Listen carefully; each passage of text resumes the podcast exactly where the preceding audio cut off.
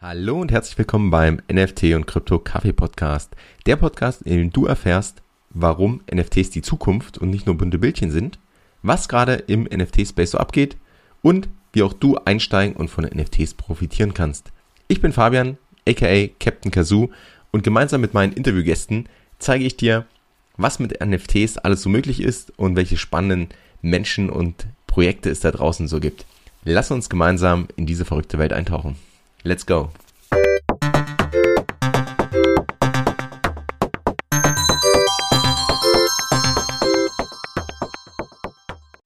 Welcome back beim NFT und Krypto Kaffee Podcast. Mal wieder ein Kaffeeklatsch mit Ben zur aktuellen Lage. Ist ja viel passiert einfach in den letzten Wochen und wir wollten mal uns unterhalten darüber, was, was so passiert ist. Aber erstmal, hey, Ben, grüß dich.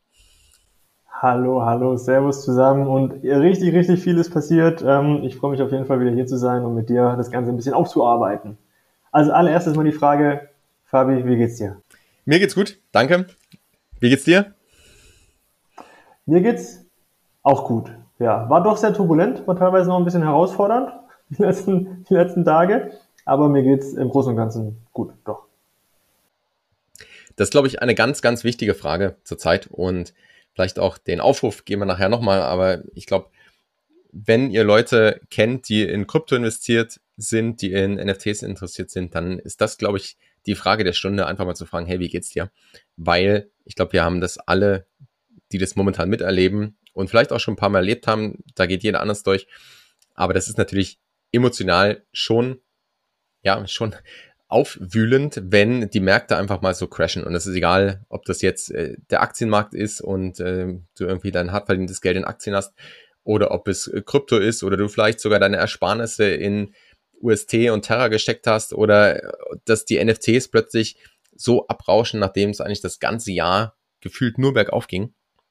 Und wenn man das so, so verfolgt und so sieht, dann kann man schon Angst bekommen und wir haben auch ja ganz viele Rückmeldungen. Also ich habe auch mit vielen Leuten gesprochen, wo die Emotionen dann, äh, da schwenkt es erstmal auf Panik, ja. Und ich glaube auch, wenn man gerade den, den Fear and Greed Index anschaut für Krypto, dann hatten wir noch nie oder, oder selten und vor allem in diesem Jahr nicht so, so einstellige Beträge. Also gestern war er bei acht, heute ist er wieder bei zwölf, aber einfach, das, dass man merkt, da ist ganz viel Angst und Panik bei den Anlegern und bei den Investoren.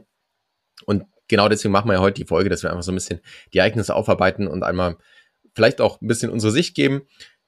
Und andersrum, ich glaube, wer das auch ein paar Mal erlebt hat, der ist da dann schon ein bisschen entspannter, beruhigter. Ich habe letzte Woche auch, ich war eigentlich so gut, ähm, ich war so im Stress, dass ich gar nicht so viel Zeit hatte, da reinzuschauen. Und ich mache das ehrlich gesagt auch nicht, dass ich in solchen Zeiten dann äh, auf mein Portfolio schaue oder äh, ausrechne, äh, wie viel virtuelles Geld ich dann verloren habe, weil diese Emotionen, diese Angst will ich eigentlich da möglichst auch raushalten. Und äh, ich habe dann hatte eh viel zu tun und habe dann die Zeit lieber genutzt, um mal ein bisschen in die Natur zu gehen, ein bisschen äh, mit den Kindern zu spielen. Also einfach Sachen, die, die wichtig sind im Leben und die einem ein anderes Bild verschaffen, auch einen anderen Blick darauf, wo es, ja, auf das, worauf es ankommt und einen dann nicht dazu verleiten, äh, voller Emotionen, äh, ja, vielleicht Entscheidungen zu treffen, die man bereut. Absolut, absolut. Nee, das ist auch ein richtig, richtig guter Tipp, den, den du gerade gegeben hast, genau. Genau, also vielleicht, wenn wir die, die Lage mal ganz kurz zusammenfassen. Also natürlich haben wir gerade eine, und das ist auch nicht neu, eine gesamtwirtschaftliche Herausforderung. Wir haben äh, eine drohende Energiekrise, wir haben immer noch geopolitische Spannungen, die extrem sind ähm, und ja, wo es auch leider keine Lösung gibt. Gleichzeitig haben wir auf den Finanzmärkten Turbulenzen mit der FED, die auch die, die Zinsen wieder anheben will nach zwei Jahren Gelddrucken und wo man einfach merkt, die Wirtschaft ist beeinträchtigt, ja, ist angeschlagen, die Lieferketten stimmen noch immer nicht. Also irgendwie eine ganze Menge Herausforderungen und dann kam im Kryptobereich ja auch noch ein Event dazu, was zusätzlich zu dem ganzen Spaß dafür gesorgt hat, dass äh, alle, alle Kryptomärkte einbrechen und auch äh, die NFTs ein Stück weit. Absolut. Absolut richtig. Ähm, also erstmal noch zu dem, was du gerade gesagt hast. Ich fand es super, ähm, dass du raus in die Natur gegangen bist und dich wieder auf die Sachen konzentriert hast, die, die so wesentlich sind. Ich habe dazu auch einen Artikel geschrieben auf meiner Seite, ähm. Ähm, hat mich natürlich selber beschäftigt, äh, wie geht man jetzt damit um und dann habe ich einfach da einen Artikel drauf rausgemacht und das ist quasi so die Quintessenz. Ne? Einfach mal den Laptop zuklappen, ähm, da nicht sich im Gedankenkarussell verlieren, sondern einfach ja, wieder schauen, was man hat, was man besitzt, was ist das wirklich Wichtige, Freunde, Familie und, und äh, da den Fokus drauf legen, ähm, ein bisschen rausgehen, ein bisschen Sport machen, den Kopf wieder frei zu bekommen, um dann mit diesem freien Kopf sich wieder hinzusetzen an seinen Laptop, vielleicht sogar an einen Ort, wo man normalerweise nicht sitzt und arbeitet und Entscheidungen trifft, sondern woanders hin, um, um dann einfach bewusst und objektiv und rational zu entscheiden, okay, was, was mache ich jetzt? Bin ich overexposed? Muss ich rausgehen? Muss ich Verluste realisieren? Kann ich es noch behalten? Ähm, ja, also da habe ich so ein paar Schritte aufgeschrieben, wenn es interessiert, auf benkorb.com ähm, gerne mal draufschauen oder an jemanden schicken, wo ihr das Gefühl habt, der könnte das jetzt vielleicht gerade gebrauchen. So, das, das war mir noch wichtig loszuwerden. Ähm, letztendlich habe ich es genauso gemacht, denn dieses Event, das passiert ist, das du gerade angesprochen hast, war eins der krassesten Events überhaupt in der, in der noch jungen Kryptogeschichte. Ähm, so einen Verlust oder eine Vernichtung von Wert in so kurzer Zeit gab es bisher noch nie. Es waren etwa 50 Milliarden US-Dollar, die vernichtet wurden innerhalb von etwa drei Tagen. Und mal zum Vergleich, ähm, Lehman Brothers, die 2008 ähm, ja gestürzt sind und damit die äh, Finanzmarktkrise ausgelöst haben, waren 60 Milliarden. Die Firma hatte 60 Milliarden, jetzt haben wir 50 Milliarden vernichtet am Kryptomarkt. Also das ist schon ein massiver, massiver Einschnitt. Und ja, alle fragen sich jetzt natürlich, was ist eigentlich passiert? Also was zum Teufel ist passiert und wie konnte das Ganze passieren? Soll ich da mal ein bisschen ausholen? Ich habe mich da ein bisschen eingelesen, Fabi.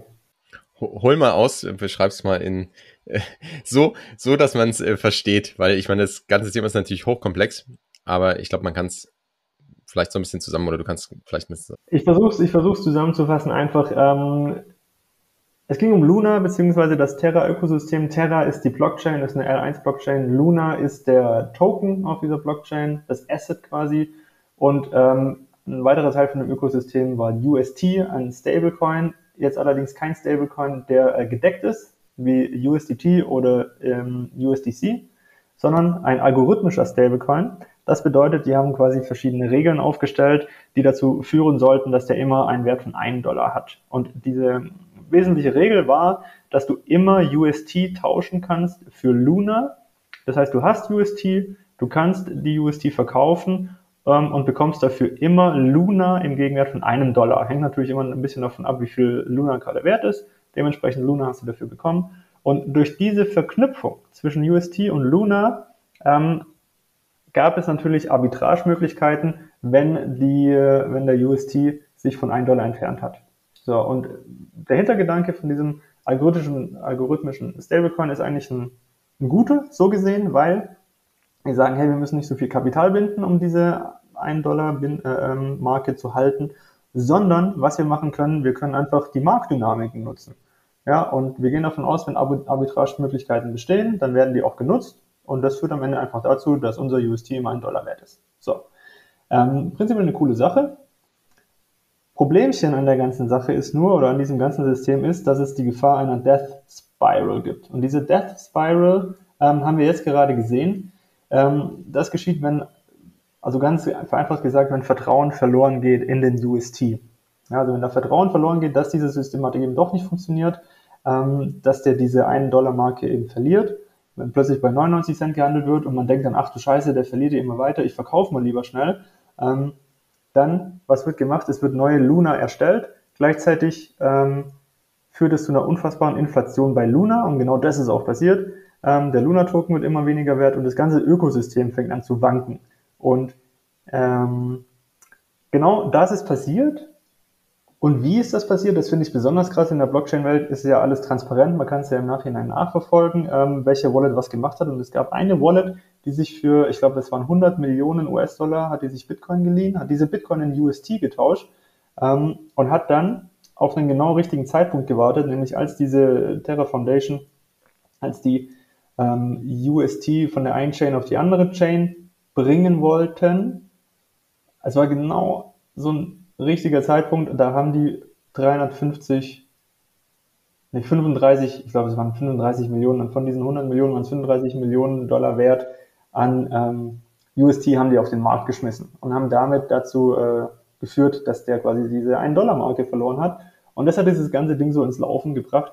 Ähm, weil was dann natürlich als nächstes passiert ist, diese ganzen großen Investoren, diese ganzen äh, Fonds und so weiter, ähm, die natürlich ja sehr viele Ressourcen haben und da ständig drauf gucken, was passiert. Die haben plötzlich ganz, ganz, ganz intensiv drauf geschaut, was passiert hier eigentlich bei, bei UST und haben dann relativ schnell ihre, ähm, ihre Werte wieder abgestoßen, was dann dazu geführt hat, dass ja, das Ganze eben nach unten gegangen ist. Und was das Ganze so dramatisch macht, ist, dass diese großen Investoren, die einfach so viele Ressourcen haben, da ständig drauf zu schauen und dann auch schnell zu handeln, die das Ganze auch verstehen, ähm, wenn hier eine Gefahr ist, die sind relativ fein rausgekommen. Das waren die ersten, die quasi das sinkende Schiff verlassen haben. Wen es am Ende richtig hart getroffen hat, waren die Retail-Investoren. Also die Privatleute, die jetzt tagsüber arbeiten sind und nicht die ganze Zeit da draufschauen können auf die Kurse und die jetzt auch nicht genau wissen, was das bedeutet, wenn der jetzt halt mal nicht bei 1 Dollar ist, sondern halt bei 97 Cent.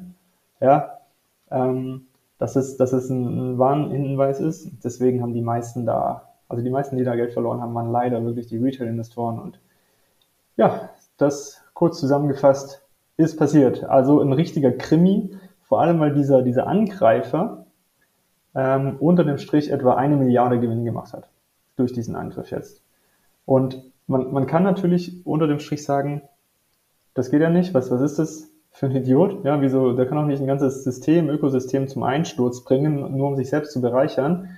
Aber ich finde, diese Diskussion ist sehr, sehr müßig. Denn es darf einfach nicht geschehen. Es darf einfach nicht möglich sein. Und am Ende wenn wir die Marktdynamiken verwenden, um mh, hm, quasi den Stablecoin bei einem Dollar zu halten, dann muss uns doch bewusst sein, dass es genauso Marktdynamiken gibt, die, wenn wir die Möglichkeit offen lassen, eine Milliarde Gewinn zu lassen, indem sie äh, Gewinn zu machen, indem sie unser Ökosystem kaputt machen, ist am Ende genauso eine Marktdynamik.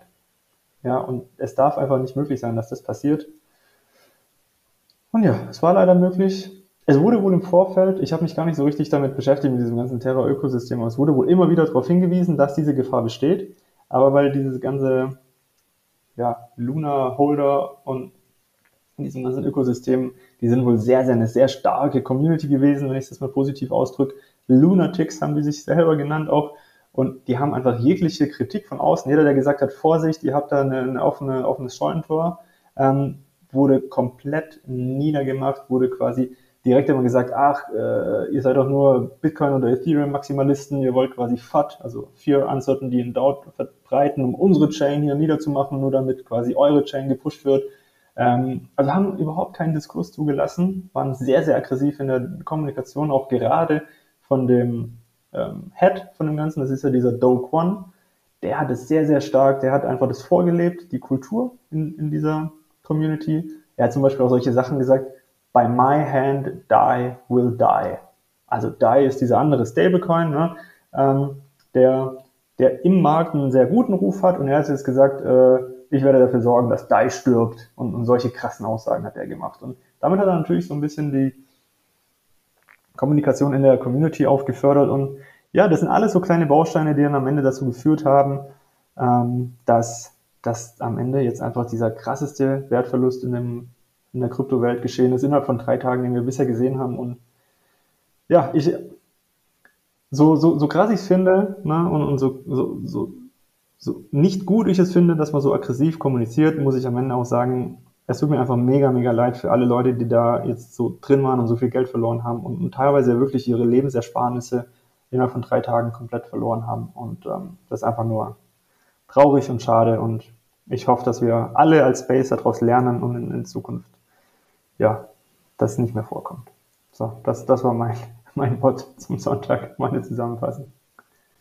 Vielen Dank dafür. Ich glaube, das sind die wichtigen Lernen auch. Also wir können da zum einen als gesamter, ich sag mal, Crypto-Space daraus lernen. Ne? Und ich meine, es ja, de facto ist Marktmanipulation möglich, wenn Wallets mit sehr viel, äh, sei es jetzt egal, welche Währung das ist, und je weniger dezentral, desto äh, angreifbarer ist natürlich können große Wallets da wirklich Marktbewegungen initiieren? Und ob die Attacke jetzt, also die, die wird geplant gewesen sein, wer jetzt da genau hintersteckt, das ist äh, dann nochmal eine andere Frage, aber der Punkt, dass man eigentlich dieses Risiko gesehen hat und immer ignoriert hat, ich glaube, das ist ein ganz wichtiger Punkt, dass wirklich Projekte, auch Communities oder jeder einzelne Investor auf solche Zeichen vielleicht anders schaut in Zukunft. Vielleicht auch eine Lehre als für die persönlichen Investments, auch wenn es noch so gut aussieht, oder in der Regel ist ja so, wenn es zu gut aussieht, dann, ähm, dann ist es auch zu gut, um wahr zu sein. Aber auch wenn es sehr, sehr gut aussieht und sehr, sehr viel Bestätigung gibt, und ich meine, Luna hat über die letzten, über das letzte Jahr ja eigentlich eine Wahnsinnsentwicklung hingelegt und UST, also der Terra Stablecoin, hatte, ähm, ist, ist ja auch immer weiter gewachsen, hat immer mehr äh, Marktanteil bekommen und es gab ja auch die Möglichkeit, den zu staken mit 20 Prozent, also einen Stablecoin, also wo, ich, wo man sagt, das ist ja ungefähr, das ist in der Regel ja ein Dollar wert und den kann man staken mit 20 Prozent Rendite. Das ist ja super. Wo gibt's denn 20 Prozent Rendite? Auf ein sicheres Asset, auf ein vermeintlich sicheres Asset. Und das ist ja das, das Geile. Und das ist auch das Tragische auf der anderen Seite. Das waren keine Trading, ähm, also das Vermögen, was da nicht, was da jetzt verbrannt wurde, war kein ähm, quasi Trading-Vermögen, wo die Leute gesagt haben, okay, das ist Geld, das ich verlieren kann, sondern die haben gesagt, nee, das ist das äh, meine meine Piggybank, mein mein Geld, das ich sicher haben möchte. Deshalb ist da reingelegt worden. Und da ist es jetzt äh, zerstört worden und das ist das richtig Dramatische. Ja, also krass. Ja, und man, wenn man jetzt den, den UST anschaut, ne, der ist irgendwo bei 9 Cent gerade. Also was eigentlich so grob ein Dollar wert sein sollte, äh, ist jetzt 9 Euro Cent wert. Und äh, der Luna ist ja weit weg. Also der war irgendwo bei über 80, im, im Top über bei 100, weiß nicht, über 120. Ähm, und, ist, und ist jetzt bei 0,00 ähm, irgendwas, also de facto wertlos. Also wirklich, wie du sagst, ausgelöscht. Ich glaube, es waren übrigens wirklich 350 Millionen, die, die dort gedumpt wurden, die das ausgelöst haben. Also die Bitcoins wurden, wurden ja beliehen und dann wurde das gedumpt. Und ja, dann kann, wenn man dann parallel die Position shortet, ja, die, die da so äh, crashen wird, dann kann man natürlich da auch viel Geld machen. Also, wie gesagt, wir wissen, man kann so ein bisschen rekonstruieren, wie es passiert ist und daraus lernen. Wir wissen immer noch nicht, wer es ist. Es gibt parallel ja viele Vermutungen. Äh, gleichzeitig gibt es einen großen Aufschrei, dass Stablecoins reguliert werden müssen. Und ich glaube, da wird es jetzt spannend zu sein, wie sich das Ganze weiterentwickelt, auch nach vorne. Dass zum einen das Ökosystem, also oft ist es ja dann so, dass so überalte Aktionen genau ins Gegenteil umschlagen. Und ich bin grundsätzlich pro Re Regulierung, weil es einfach klare Verhältnisse schafft, aber ich glaube, eine Überregulierung hilft dann, hilft dann auch keinem. Oder wenn man die, äh, was wir auch schon mal diskutiert hatten, im europäischen Raum äh, Technologien, die Möglichkeiten von neuen Technologien erstickt, ist das, ist das auch nicht zielführend. Also ähm, da sind gerade ganz, ganz spannende Entwe Bewegungen im Spiel, neben dem der angespannten Marktlage, die wir allgemein haben. Eben jetzt das, das Krypto-Ökosystem da schwer getroffen. Und ja, dementsprechend auch Bitcoin, äh, weil natürlich dann auch Bitcoins in dem Rahmen gedumpt wurden. Ähm, und mit Bitcoin auch der ganze Markt letztendlich abgestürzt.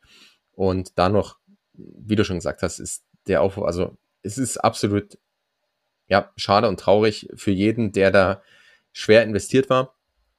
Und ähm, da ist es eben ganz wichtig, vielleicht einfach mal die Leute, wo man es vielleicht weiß oder wo man ähm, das Gefühl hat, da da sollte man mal nachfragen, ruhig mal nachfragen und ähm, auch jeder für sich selbst einfach schauen, dass, dass die eigenen Emotionen da, dass man vielleicht einen Schritt zurücktritt, ähm, dankbar ist für das, was man vielleicht noch hat, auch wenn man jetzt viel von hat. Auch wenn gerade vielleicht das, das Krypto-Portfolio da äh, wirklich down ist. Ähm, die, wer das schon ein paar Mal mitgemacht hat, wir sind ja jetzt in so einem richtig äh, Bärenmarkt, ja, in einem richtig krassen Bärenmarkt, wo einfach alles unten ist und das kann jetzt halt auch Monate so bleiben, das kann auch Jahre erstmal so bleiben bis es vielleicht mal wieder bergauf geht, weil der fundamentale Wert aus meiner Sicht ja immer noch da ist, aber der Preis halt momentan unten ist, ja. Und Preis und Wert sind eben nicht das gleiche. Und dass man da einfach schaut, ähm, wenn man, wenn man jetzt unruhig schläft, dann ist man vielleicht auch mit zu viel drin. Also das, die Lehre, glaube ich, die jeder für sich ziehen kann, einfach nochmal zu schauen, okay, diversifizieren ist wichtig. Ähm, wo kann ich ruhig schlafen, wo bin ich bereit, auch Geld zu verlieren, äh, weil wenn es alles bergauf geht, dann, ja, dann äh, FOMO und, und apen wir in so Sachen rein. Und wenn dann jetzt sowas passiert und man da eben nicht ruhig schlafen kann oder da wirklich äh, Geld eigentlich weg ist, was man, was man braucht. Und ich glaube, das hat uns, das hat jeden schon mal erwischt, also mich auch auf, auf jeden Fall, dass man in der Lage war, wo man eigentlich mehr Geld drin hatte, als man äh, drin haben sollte. Und das sind dann vielleicht so Momente, wo man das Ganze nochmal reflektieren kann und nach vorne vielleicht bessere Entscheidungen trifft. Und ja, gleichzeitig ist ja auch der, der NFT-Markt dann, dann mit abgestürzt. Da gab es dann auch ein paar zusätzliche Events. Ich meine, wir hatten ja Other Side, den Mint von, oder Deed Mint von, von Yuga Labs vor ein paar Wochen, wo schon sehr, sehr viel Geld reingeflossen ist und Erwartungen nicht erfüllt wurden, wo sehr viel Geld einfach an, an Gas-Fees verbrannt wurde.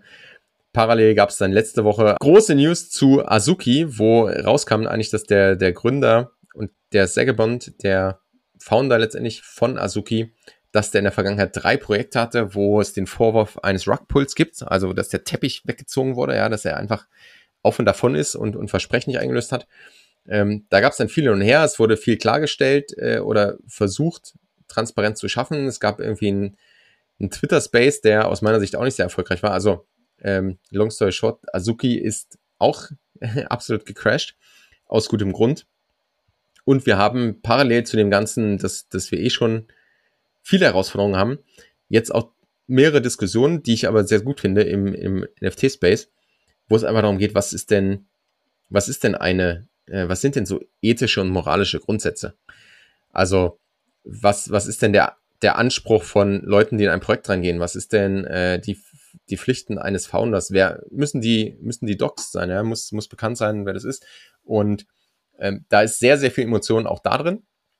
Auch bei Azuki hat man das ganz stark gemerkt. Und äh, ich muss sagen, dass ich auch viel von dem, was in der Vergangenheit passiert ist, äh, und von dem auch, wie es anfänglich kommuniziert wurde, dass ich das nicht gut finde, dass es sich zumindest mit meinen Werten beißt, ähm, dass ich aber auch die andere Seite, also die Überhitzung der Diskussion, auch nicht gut heißen kann. Also wenn beispielsweise, was jetzt gestern passiert ist, ein, ein Kanal, ein Twitter-Kanal, der NFT Ethics heißt, ähm, dann äh, ungefragt doxt und, und äh, da weitere Anschuldigungen vorbringen. Also es gibt einfach da sehr, sehr viel, was gerade passiert. Das, das hängt das kommt noch dazu, ne? Und ich glaube, weiß nicht, wie, wie dein Gefühl ist, aber die Lage ist gerade sehr, sehr angespannt und äh, teilweise undurchsichtig. Und ich glaube, wir, wir müssen viel, viel lernen nach vorne. Auf jeden Fall. Und NFT Ethics ist ein äh, Twitter-Kanal. Und was haben die gemacht? Und gefragt, Leute identifiziert. Die haben gestern, ähm, gestern oder vorgestern den Sägebond äh, gedoxt. Also sie haben seinen realen Namen, er war bisher ja unbekannt, ähm, und Ach. Pseudonym sozusagen unterwegs und sie haben gestern seinen Klarnamen, seinen Realnamen verraten, seine Verbindungen oh. aufgedeckt, die er zu Investoren hat, zu, also als ehemaliger oh, wow. Google- und, und Facebook-Mitarbeiter, welche Beziehung er da hat, wer in seinem Projekt mit drin ist. Aha. Kam da jetzt neue Informationen raus bezüglich Azuki? Also letztendlich um die Azuki-Story, ich meine, wir hatten, wir hatten eine Folge, ich war ja, äh, jeder, der die Folge gehört hat, ich war super überzeugt von diesem Projekt, ähm, weil die Sachen anders gemacht haben, weil die Art cool war, weil die Stimmung im Discord gut war, weil ich das Gefühl hatte, dass das Team da wirklich umsetzt. Und ähm, das war auch für mich ganz ehrlich eine persönliche Enttäuschung. Und ich meine, ich habe viel zu dem Projekt recherchiert. So Sachen sind halt dann, ähm, er hat sie von sich aus geäußert, also der Segerbond, der Founder, hat von sich aus gesagt, hey, er hatte drei Projekte, das sind die, die Funks, also diese die Crypto-Punks, die einfach nur umgedreht wurden, hat er als Projekt damals rausgebracht sozusagen, äh, wo man ja auch drüber streiten kann, ob das schon ein gutes Projekt ist. In seiner eigenen Darstellung sagt er, hey, das waren alles ein Stück weit Experimente, ähm, wo er gewisse Sachen äh, umgesetzt hat, wo das Projekt auch beispielsweise nur dazu da war, irgendwie ein cooles Mint-Erlebnis äh, zu haben ähm, oder eine Parodie bei den Funks eben auf die auf die ähm, Crypto-Punks sein sollte und dass das alles so ein bisschen, ich sag mal, eher Spielerei, Experimentieren war und dass er nie so die Versprechung gegeben hat, dass da irgendwie das nächste Crypto Punk Board Ape sonst was draus wird. Die Communities haben das, also letztendlich, es gibt ja so harte Rugpulls, wo die Founder wirklich böswillig Leute rein ähm, holen in die Projekte und dann mit dem Geld auf und davon sind, ohne Sachen, die versprochen waren, zu liefern. Und dann gibt's ähm, die Projekte, die liefern und dazwischen gibt's ja ganz, ganz viel äh, Spielvarianten. Und in dem Fall war es so, dass er ja die Projekte dann hat einfach, also er hatte weiterhin die, die Wallets ähm, und es ist, ja, entweder wurden Sachen versprochen, es wurden Sachen nicht versprochen, das, das weiß auch keiner so genau. Es gibt viele Vorwürfe, die im Raum stehen. Und letztendlich war aber in allen, alle drei Projekte sind mehr oder weniger tot. Oder nur noch äh, von der Community gelebt. Weiß man, wie viel er verdient hat an diesen drei Projekten? Ich kann ja die Zahl gerade nicht sagen. Also es gibt Hochrechnungen, ähm, es gibt auch die Wallets. Jetzt im Nachhinein wird alles aufgeräumt ähm, und die Projekte werden, die, die Community Wallets werden übergeben an die Projekte an sich, an ein paar Leader aus dem Projekt oder an, ja, dass da eine Community Fund wirklich draus wird. Ähm, die Royalties, die er noch eingestreicht hat, da, das wird teilweise auch gerade aufgearbeitet. Das hätte halt früher passieren müssen. Ja? Also das ist der Punkt, wo ich ganz klar sage, selbst wenn das alles so war und, und es kein, er ist ja nicht in dem Fall verschwunden äh, mit, mit den Dingern und hat das ganze Geld dann irgendwie weg rausgezogen. Ähm, aber selbst wenn ich dann merke, hey, da ist eine Community, die haben in irgendeiner Form Erwartungshaltung, dass ich zumindest in Dialog gehe und sauber den Exit, sage ich mal, sauber gestalte. Und das ist ja in keiner Weise passiert. Und der, der Vorwurf ist absolut berechtigt. Natürlich gibt's in beide Richtungen dann, dann alle Anschuldigungen aller Extreme.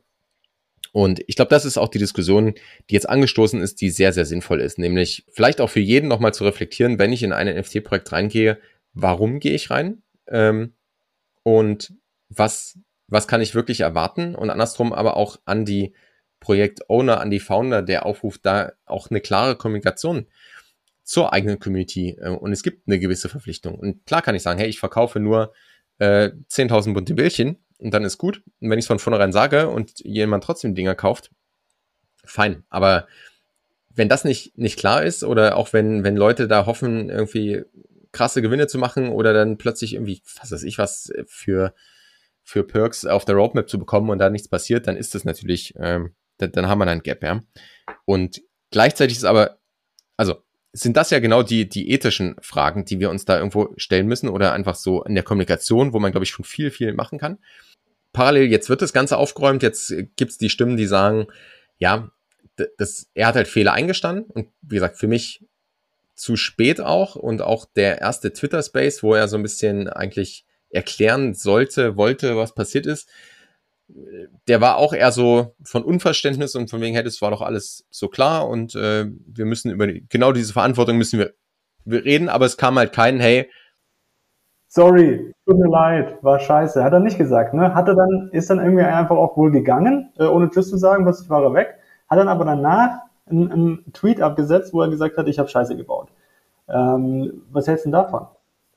Also mein Gefühl ist, da kam dann, da kam dann Berater rein äh, und die haben gesagt, hey, du musst das jetzt mal so machen, ja. Er kam ins Büro gestürmt und hat gesagt, ach du Scheiße, was machst du hier? Junge, du hörst jetzt sofort auf zu reden, geh da raus, ich schreibe dir was vor, was du jetzt kommunizieren musst und, und du redest jetzt nicht mehr, ohne mit mir zu quatschen. Verdammt nochmal. So könnte ich mir das gut vorstellen. Da hat man zumindest das Gefühl das ist auf der einen Seite traurig, weil es auch heißt, dass, dass er das vorher als Person gar nicht so gesehen hat. Ja, und wie viel, wie viel kann man ihm jetzt abnehmen? Das, das ist aber auch die Frage. Alles, was er jetzt kommuniziert, wie viel, wie glaubwürdig ist er jetzt quasi? Weil ich meine, dass man Berater hat, ist, glaube ich, normal. Jeder Politiker, jeder irgendwie Unternehmenssprecher, alle haben Berater. Das ist ja völlig klar. Aber trotzdem, dadurch, dass das jetzt so komisch alles lief, ah, ist das irgendwie, ist da so, ein komischer Geschmack dabei, oder? Jetzt hat man immer das Gefühl, redet er jetzt wirklich oder sagt er jetzt halt das, wo er denkt, dass die Leute es hören wollen? Absolut. Und das hat sich, das hat sich ja auch auf Azuki aus, auch wenn bei Azuki vielleicht das gar nicht zutrifft, ne, weil das Team bisher sehr hart gearbeitet hat, weil das Team immer geliefert hat, weil das Team äh, sauber kommuniziert. Aber letztendlich ist er dahinter und es gab auch Stimmen, die gesagt haben, hey, er muss zurücktreten von diesem Projekt.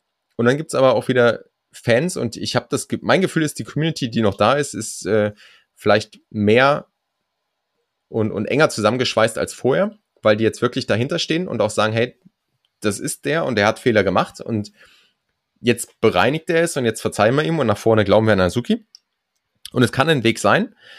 Ähm, wie gesagt, ich habe für mich da auch ein Stück weit ein paar Konsequenzen gezogen, weil ich, ähm, weil ich ein paar Sachen da nicht optimal. Und auch das mit dem Berater, das ist völlig fein. Ähm, und das wahrscheinlich auch sinnvoll, das zu tun. Also es war wahrscheinlich dumm, das vorher nicht zu tun, wenn es überhaupt der Fall ist. Ja, das ist jetzt ja eine Annahme von uns in dem Fall. Aber ähm, auf der anderen Seite zeigt es auch, dass ja, dass da irgendwo was fehlt. Und gleichzeitig gibt's aber, wie gesagt, das andere Extrem von von Kanälen, von ähm, Influencern, die dann äh, den den Shitstorm noch befeuern und dann jetzt zum Beispiel da auch die die Person doxen.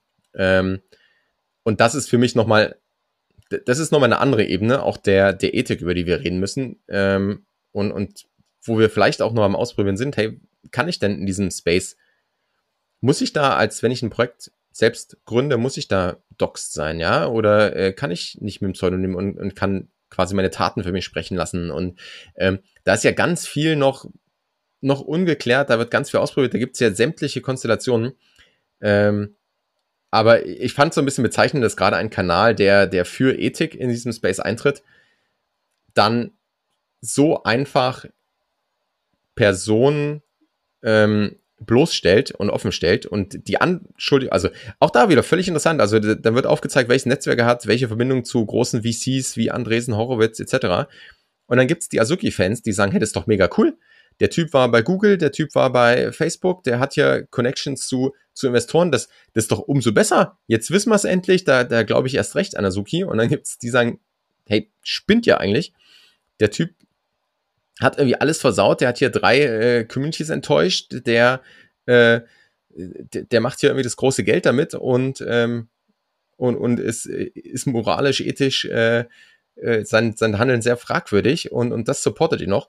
Und ja, das sind gerade so die Reibungspunkte, wo man merkt, da ist viel, da ist auch viel Emotion drin. Ähm, und ich glaube, am Ende des Tages werden wir auch da viel lernen können. Viel lernen, ja. Und ich glaube, wenn man das, das Ganze jetzt mal aus der Metaebene betrachtet und sich fragt, was kann man jetzt für, für Lehren draus ziehen, was für Erkenntnisse. Und eine Erkenntnis für mich ist auf jeden Fall, Azuki war ja eins der Blue-Chip-Projekte überhaupt im NFT-Space. Ähm, und man hat ja immer gedacht, wenn du, oder man hat immer gesagt, wenn ihr investiert, dann am besten in Blue-Chips, ja, die sind nicht so schwankungsanfällig wie so kleine Dinger, muss man jetzt ganz klar revidieren und sagen, verdammt nochmal, auch diese Blue-Chip-NFT-Projekte ähm, sind sehr, sehr schwankungsanfällig. Also da kann irgendeine Information rauskommen, ähm, die der Markt davor nicht wusste. Und wenn der Markt die dann sehr, sehr negativ interpretiert, dann kann dieses Ding, ähm, ich weiß nicht, wie viel ist da nicht runtergegangen? 60 Prozent oder so? Von 30 auf 8? Genau, von, von über 30 auf zwischenzeitlich 8 und jetzt hat sich irgendwo bei, ähm, irgendwo, ich glaube, 13 rum wieder gefangen. Aber ja, schon Also das muss, ja. muss einem einfach bewusst sein. Das ist auf jeden Fall eine Lehre, die man rauszieht. NFTs sind unfassbar riskant, aber es gilt auch für Blue Chips. So, das ist eine Lehre, die ich mir rausziehe. Und eine zweite ist, wenn man sich nochmal überlegt, okay, ähm, warum investiert, warum investieren die Menschen eigentlich jetzt in Azuki? Was, was kaufen die da eigentlich? Und das finde ich auch eine sehr, sehr interessante Überlegung. Und ähm, ich habe mir da diese, diesen Vergleich mal überlegt, okay, ähm, es gab doch letztens auch diesen Skandal bei VW, also das ist schon ein paar Tage her, bei VW gab es ja auch einen Riesenskandal, diesen Abgasskandal. Und auch da gab es einen Riesenaufschrei und auch da der, der Marktwert von der VW-Aktie ist alles, alles gefallen und so weiter. Aber wenn ich mich jetzt rein versetze in den Kunden, dann habe ich ja trotzdem noch das Auto. Ne? Also das ist halt diese, quasi sagen wir mal, die, die Unternehmen, die alt äh, eingebrachten Unternehmen, die nicht rein digital sind, die produzieren ja wirklich was, was einen Vorteil für mich hat. Mein Auto steht immer noch auf dem Hof, das bringt mich immer noch von A nach B. Gut, es ist ein bisschen schmutziger, als, als ich gedacht hätte, aber trotzdem habe ich ja nach wie vor diesen Nutzen. So. Und bei Azuki und diesen ganzen NFT-Projekten, digitalen Projekten, Web3-Projekten, ähm, ist einfach die Besonderheit, dass es einfach digital ist und dass man es nicht anfassen kann, zum einen, und zum anderen aber auch, dass ganz, ganz, ganz viel, was da schon bepreist ist und wofür man eine, eine Prämie, einen Aufschlag bezahlt, ähm, quasi die, die zukünftigen Entwicklungen sind. Also heute schon vorweggenommene zukünftige Entwicklungen, wie zum Beispiel Roadmaps, oder wenn es auch keine Roadmap gibt, trotzdem diese Erwartungen von wegen, ah ja, guck mal, die werden bestimmt noch einen Airdrop machen, die werden bestimmt noch dies und das irgendwie in Zukunft machen. Und, das, das nimmt man jetzt schon vorweg, preist es mit ein, deswegen ist man bereit, dafür so viel zu bezahlen. Und es muss einem einfach bewusst sein. Ja, auch gerade wenn man jetzt nochmal sieht, der, ähm, der Sagerbond, der da diese drei Projekte hatte, naja, er hat halt Geld im Vorfeld eingenommen für, ähm, für Dinge, die er dann, also er hat ja gesagt, er, er hat gar nicht gesagt, was er dann alles machen wird, vielleicht wurde es trotzdem ein bisschen erwartet, aber was dann eben in der Zukunft ist. Das ist wie wenn Startup-Finanzierung. Ne? Ich, und das ist ja das Riskanteste, was du machen kannst. Ich gebe einem Startup jetzt Geld, die haben eine Idee, die wollen es umsetzen, aber ob die es schaffen. Und in einem Web3-Space kommt noch hinzu, ob sie es überhaupt machen wollen. Ja, gerade dieses ganze Thema Rugpull und so. Das ist natürlich ein, ein Risiko, was jeder auf dem Schirm haben sollte, wo einem bewusst sein muss, hey, ich gehe hier gerade komplett in Vorleistung. Und ich bin dann darauf angewiesen, dass die Leute, die plötzlich Millionen auf dem Konto haben, dass die dann auch das machen, was sie sagen ist natürlich ein Riesenrisiko. Und hier, wenn man jetzt nochmal weitergeht, wie, wie kann der Space wachsen, ist das aus, für, aus meiner Sicht eine, eine, gute Diskussion, wo man fragen kann, wie kann man, ähm, wie kann man dies hier vielleicht doch, also dieses Risiko minimieren? Also gibt es da vielleicht, also dass die Founder doxed sind, dass man weiß, mit wem man zu tun hat. Ich glaube, das ist eine Sache, die, die relativ offensichtlich ist. Aber gibt es vielleicht auch, keine Ahnung, irgendwelche Verträge oder, oder dass die das Geld, das die einnehmen, auf einer, bei einem Treuhänder liegen und die kommen nur an das Geld ran, wenn man, wenn sie nachweisen, dass sie das wirklich für das Projekt verwenden, zum Beispiel. Ich meine, ich komme ja aus der Bank und da ist es zum Beispiel beim Hausbau so. Wenn du dir ein Darlehen aufnimmst, dann kannst du die Darlehenssumme nur Stück für Stück abrufen, wenn du nachweisen kannst, dass du dafür Handwerkerrechnung bezahlst, eben für den Hausbau. Und nicht, dass du dir jetzt einen Luxusurlaub irgendwie in, ähm, in der Karibik dafür kaufst. Also ist das was, ja, was, was da vielleicht sinnvoll ist. Ähm, und das wird sehr, sehr, sehr spannend sein, weil wir halt immer wieder da auf dieser Messerschneide umherlaufen. Hey, wir brauchen diese ganze Zentralisierung nicht mehr. Wir brauchen ähm, diese Mittelsmänner nicht mehr, die quasi Regeln aufgeben und sagen, das darfst du aber nicht machen. Ja, brauchen wir jetzt alles nicht mehr. Auf der anderen Seite ist es aber manchmal schon gut. vielleicht manchmal schon gut. Und was, welches Maß ist da jetzt richtig? Und also ich bin da sehr, sehr gespannt auch, wie da die Diskussion weitergehen wird und wie sich der ganze Space entwickelt. Oder wie siehst du das? Absolut, stimme ich dir hundertprozentig zu. In dem VW-Beispiel, was ich da als, als Parallele noch ziehen würde, ist, dass ich vielleicht bei VW ja auch einen Aufpreis zahle für die Marke und, und da rein vertraue. Und vielleicht entscheide ich mich ja gerade aus den Gründen, weil das grüner ist als ein anderes Auto dafür. Dann bin ich natürlich schon sehr, sehr enttäuscht. Ne? Da habe ich zwar das Auto noch, aber da hätte ich ja vorher auch ein Dacia kaufen können und Dacia fahren. Also, ähm, und ich glaube bei Azuki, und das ist aber, das ist eine der Kernfragen, warum bin ich in einem Projekt drin? Ja, wenn ich schnelles Geld machen will, gut, wenn ich schnelles Geld machen will und in ein Projekt investiere, wo die Founder nicht bekannt sind und ich nicht weiß, ob ich denen vertrauen kann oder nicht, ähm, und nur weil die Leute da gerade rein hypen und, und apen und dann kann es gut gehen, dann kann es aber auch schlecht gehen. Ja, wenn ich in einem Projekt drin bin, weil ich sage, keine Ahnung, mir gefällt das Profilbild so gut, dass ich dafür 10.000 Euro ausgebe, dann habe ich danach auch noch das Profilbild. Also auch wenn es weniger wert ist, ja. Was meinst du, Fabi? Was, was meinst du, wie viele Menschen es auf der Welt gibt, die wirklich sagen, mein Profilbild ist mir wirklich einen fünfstelligen Betrag wert? Ähm, huh, bin ich mir nicht ganz sicher.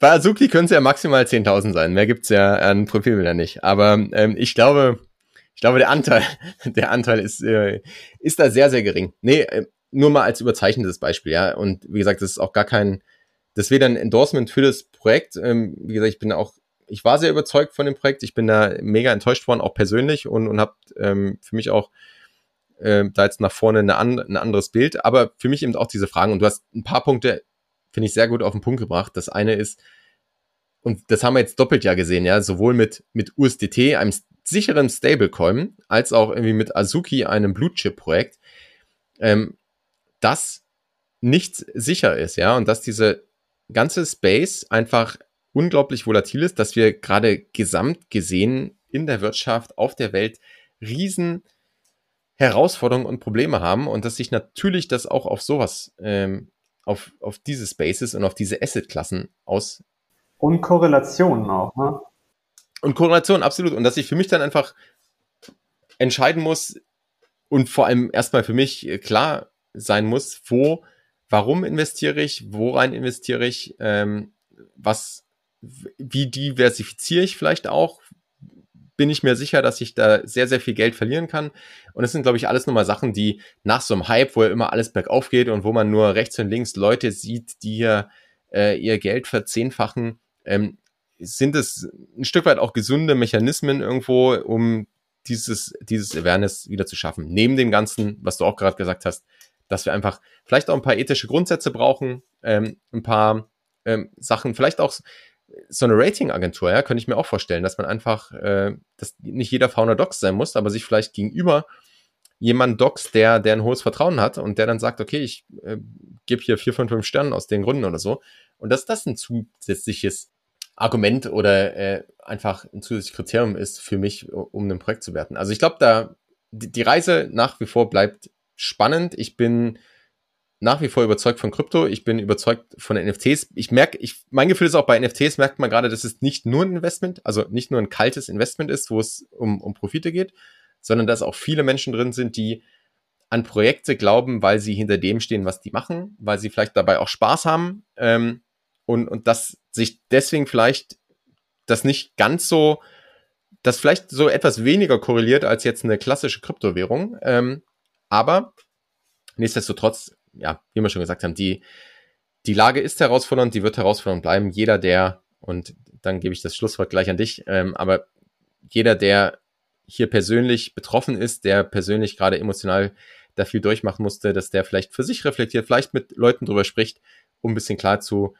bekommen. Ähm, ich hoffe, wir konnten auch so ein bisschen unsere Sicht darlegen und ähm, auch, auch ja, da, dahingehend ein bisschen beruhigen, aber auch unsere, kommt gerne in unserem Discord vorbei, unsere DMs sind da in dem Fall auch offen, dass wenn ihr Redebedarf habt oder Austauschbedarf habt. Sehr gerne, auf jeden Fall, sehr, sehr gerne, genau. Und ähm, ja, also ich denke als Schlusswort, ähm, es geht weiter, es geht auf jeden Fall weiter. Ich bin auch nach wie vor sehr, sehr bullish und bin sehr froh, in diesem Crypto-Space drin zu sein, auch in dem NFT-Space drin zu sein. Und ähm, was ich letztens gehört habe, was ich richtig cool fand, der ähm, Crash 2018, ja, da war ich, war ich auch dabei, hat mich auch erwischt damals. Ähm, der Bärenmarkt hat ziemlich lang angehalten, aber was hat, äh, wurde in dem Bärenmarkt gebaut? DeFi. Danach kam DeFi und kam der DeFi-Sommer und äh, quasi ging durch die Decke. Und es sind immer die Bärenmärkte, wo ähm, die neuen Dinge gebaut werden. Und ich bin einfach mega gespannt, was diesmal gebaut wird, was, was jetzt rauskommt. Und ich habe auch so ein Gefühl, dass es nicht so lange dauern wird wie, wie 2018. Das waren da ja fast zwei Jahre. Ja, deswegen ähm, habe ich das Gefühl, mal gucken, äh, ob ich da richtig liege. Und ähm, naja, ohne jetzt zu viel verraten zu wollen, aber auch wir zwei, Fabian, du und ich, wir äh, überlegen uns ja auch natürlich immer schon seit einiger Zeit darüber hinaus, was wir mit NFTs eigentlich machen können. Weil äh, eine Sache, die wir ja auch immer wieder sagen, ist, NFTs sind viel, viel mehr als das, was wir jetzt gerade sehen. Es ist viel mehr als irgendwelche Bildchen, das sind viel mehr als Airdrops, die man dann wegen einem Bildchen bekommt, sondern NFTs ähm, am Ende echt, sind ja echtes digitales Eigentum, die Bausteine für eine ganz neue digitale Welt, digitale Wirtschaft sein können, ähm, die nicht nur Unternehmen ja, ähm, nutzen können. Und viele Unternehmen sind ja schon aufgesprungen auf den, auf den Zug, sondern auch gerade ähm, Einzelpersonen. Wenn du jetzt Selbstständiger bist, wenn du deine Leistung anbietest, auch für dich können NFTs interessant sein. Ähm, und auch wenn es gar nicht in die Richtung ähm, Geld verdienen geht, NFTs sind aus meiner Sicht eine unfassbar coole Sache. Es ist ein Werkzeug, mit dem wir ganz, ganz viele Sachen oder neue Möglichkeiten erstellen können.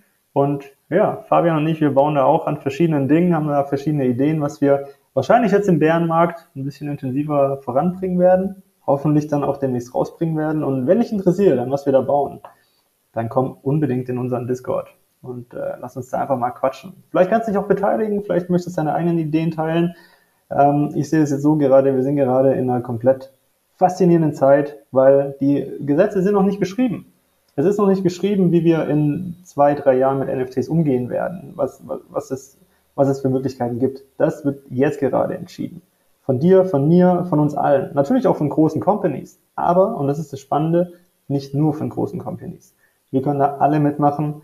Jeder kann seinen Fußabdruck hinterlassen. Jeder kann was bauen und auf die Weise sein eigenes Leben, ja, abenteuerlicher oder spannender oder vielleicht auch ein bisschen wertvoller mit, mit quasi mehr Einnahmequellen ähm, erschaffen. Und ja, von dem her, ich bin mega gespannt auf die Zukunft.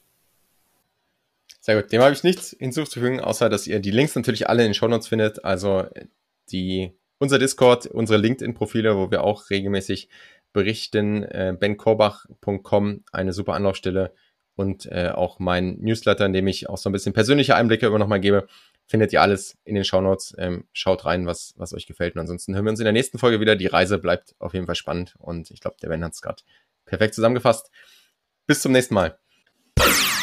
Du kennst das bereits. Dieser Podcast dient der Information, der Inspiration, der Weiterbildung, ein wenig der Unterhaltung. Aber es ist keine Finanzberatung. Das Einzige, wo ich dich beraten kann, ist zu deinen Podcast-Einstellungen wenn du jetzt in Spotify oder Apple, iTunes, wo auch immer du diesen Podcast hörst, in die Einstellung gehst, kannst du den Podcast direkt abonnieren und verpasst keine Folge mehr. Außerdem freue ich mich riesig, wirklich riesig über Bewertungen. Das heißt, lass mir gerne eine Bewertung da und schau auch unbedingt in den Show Notes vorbei.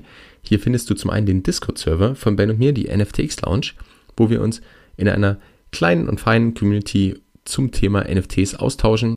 Ansonsten hören wir uns in der nächsten Folge. Bis dahin, Peace and out.